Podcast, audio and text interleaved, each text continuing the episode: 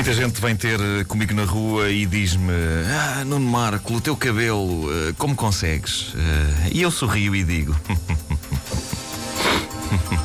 Porquê? Achas que está espetacular? Ao que a resposta invariavelmente é: Não, não, quero saber como é que consegues fazer isso, que é para eu saber o que não fazer.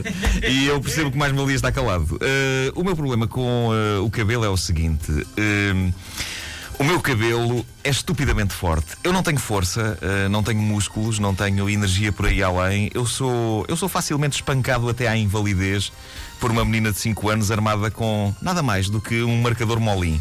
Eh, e porquê? Porque a minha força foi para o sítio que menos precisa eh, dessas coisas, que é o cabelo. O cabelo quer-se quer-se cabelo, eh, nem forte nem fraco, é cabelo. Desde que dê para fazer as coisas típicas de um cabelo, como pentear e cortar, está ótimo. Só que o meu não. O meu cabelo não é cabelo. O meu cabelo é cerda, é cerda pura. Quando eu estou num sítio longínquo e inóspito, onde não posso contar com os luxos da civilização moderna, como escovas de dentes, eu arranco uma madeixa de cabelos e lavo os dentes com eles. É certo que isto nunca aconteceu porque nunca estive num sítio longínquo e inóspito onde não posso contar com luxos da civilização moderna como escovas de dentes. Mas nunca se sabe quando é que me dá na telha, pego em mim, meto-me na caminhonete da Avic, vou para o Everest e subo por ali acima. Sabes que há uma carreira da Avic para o Everest. A sério? Sim, sim. Não sei. Uh, mas agora que penso nisso, uh, mesmo que eu fizesse isso, acho que levaria comigo uma escova de dentes. Por isso. Esqueçam toda esta parte sobre lavar os dentes com uma madeixa de cabelos. É estúpido, prometo que não voltarei a abordar esse uh, tema. Mas o tema dos cabelos em si é inesgotável. Antes de mais, a revelação bombástica da manhã, que é a seguinte: eu nunca fui ao barbeiro. Ah! Como é possível? Durante a minha adolescência, era a minha mãe quem me cortava o cabelo. E devo dizer que cortava muito bem. Aliás, a minha mãe cortava o cabelo a toda a família, a mim, ao meu pai e à minha irmã. Havia fins de semana em que a única coisa que faltava naquela casa era revistas Nova Gente para ler. De resto, aquilo era um salão de cabeleireiro. Era um salão. Porquê é que eu nunca fui ao barbeiro? Por uma simples questão. Eh, Eu não tenho assunto de conversa com os barbeiros, uma vez que não percebo nada de futebol. Ah, por isso eu tinha medo que, assim que o barbeiro percebesse que eu não topava nada de bola, se desinteressasse do meu caso E um na despachasse o meu corte às três pancadas ou me, cortasse uma orelha, por exemplo. Ah, e, e isto de modo a que se sentasse na cadeira rapidamente outro tipo que esse sim percebesse de futebol. Por outro lado, os barbeiros têm uma séria lacuna. Não há lá mulheres a cortar cabelos e logo não há mulheres a mexerem-nos na cabeça. E eu quero aqui assumir que gosto de mulheres que, mex, que me mexam na cabeça. Ah, tenho que dizer isso. Ah, nenhuma faz tão bem como a minha mulher, que é, é doutorada na nobre arte do cafuné, mas eh, não interessa. O simples ato de me lavarem a cabeça num salão de cabeleireiro é o suficiente para eu começar a ronronar como um gato. Eh, a minha sorte é que hoje em dia. Nos salões de cabeleireiro há quase sempre música alta a tocar e barulho de secadores. Um, um dia que falta luz durante a minha lavagem de cabeça, uh, passo pela figura mais triste da minha vida, porque vou ser apanhado a fazer o seguinte som. Rinhal. Isto é tramado porque geralmente a certa altura da lavagem elas eh, perguntam eh, qual, é, qual é o tipo de shampoo que usa e eu tenho de disfarçar porque estou a ronronar nessa altura. Portanto tenho que dizer qualquer coisa como normal, é normal. Mas é isso, eh, meus amigos, eu vou a salões de cabeleireiro daqueles unissexo.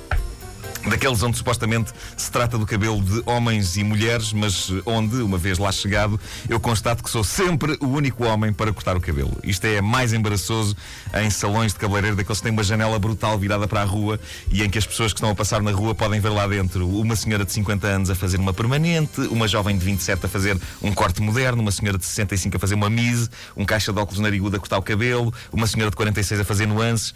É quase como se fosse uma edição mais fácil de resolver do Onde está o Wally. Lá estou sentado no meio das senhoras. Uh, mas lá está, ninguém me pergunta nada sobre uh, a jornada do campeonato do fim de semana. Uh, e como é óbvio, também ninguém tenta encetar comigo o tipo de conversas que eu vejo cabeleireiras e clientes à minha volta ter. uma vez, e isto foi, foi inesquecível, tinha uma cabeleireira e uma cliente à minha esquerda a conversarem sobre uma telenovela e outra cabeleireira e outra cliente à minha direita a debaterem com surpreendente detalhe o assunto da menopausa. Uh, eu confesso que dei um salto quando a cabeleireira que me estava a cortar uh, o cabelo nesse dia teceu um comentário sobre produtos de higiene íntima feminina. Uh, e eu percebi segundos depois que o comentário não era comigo, felizmente, porque eu já ia começar a responder. Já ia dizer, mas eu disse sinceramente, não sei. Era com a cabeleireira e com a cliente do meu lado direito, mas não me livrei de dar um, salto, um sobressalto, não é? E por um triz não ficava sem uma orelha, porque a tesoura andava lá muito perto. ir a um salão destes, onde só há mulheres a cortarem os cabelos é também uma chance que eu tenho de levar a cabo um dos meus hobbies favoritos. Não sei se também tens esse hobby, que é parecer vulnerável junto de mulheres. É, uh, sim, sim, sim. Não o faço deliberadamente, no entanto. Não é uma estratégia pensada para tentar engatar cabeleireiras. Por acaso a minha é. Uh, que, eu sei, eu sei. O que se passa é que uh, durante o corte de cabelo, como é óbvio, eu tenho de tirar os óculos. E eu sou tão incrivelmente míope que, quer eu queira, quer não, assim que tiro os óculos em qualquer sítio, sou a criatura mais vulnerável à face da Terra. e isto cria inconvenientes. Um deles é que, como eu vejo tudo desfocado, não me adianta estar a contemplar o corte de cabelo que me está a ser feito, porque eu não vejo pevas, não é? Portanto, eu entretenho-me a fazer os meus míopes olhos vaguear pelo reflexo do salão no espelho e a ver os movimentos de dezenas de mulheres sem rosto definido, uh, assentando-se levantando-se e lavando cabeças e fazendo penteados. Uh, aqui reside um dos meus uh, grandes defeitos. É que eu penso que, lá por tirar os óculos e ver mal o que me rodeia, eu penso que ninguém me vê a mim. E como eu não vejo grande coisa, dou por mim a olhar fixamente para algumas das mulheres. Eu, como não lhes vejo bem a cara, fixo os olhos nelas, a tentar perceber se elas são feias ou bonitas, esquecendo-me que elas veem bem e estão a olhar para mim, o único homem naquele salão de olhos fixos uh, nelas. É por isso que quando chega a hora da verdade, a hora em que eu ponho os óculos para ver que tal ficou o corte de cabelo, não só me surpreendo com a qualidade do corte, mas também com a quantidade de olhos desconfiados que estão fixos em mim. Às vezes, os olhos de respeitáveis senhoras de idade, que como eu não tinha óculos, não percebia exatamente se eram novas ou velhas e que devo ter fitado de maneira particularmente perturbante e obsessiva durante a, a última hora.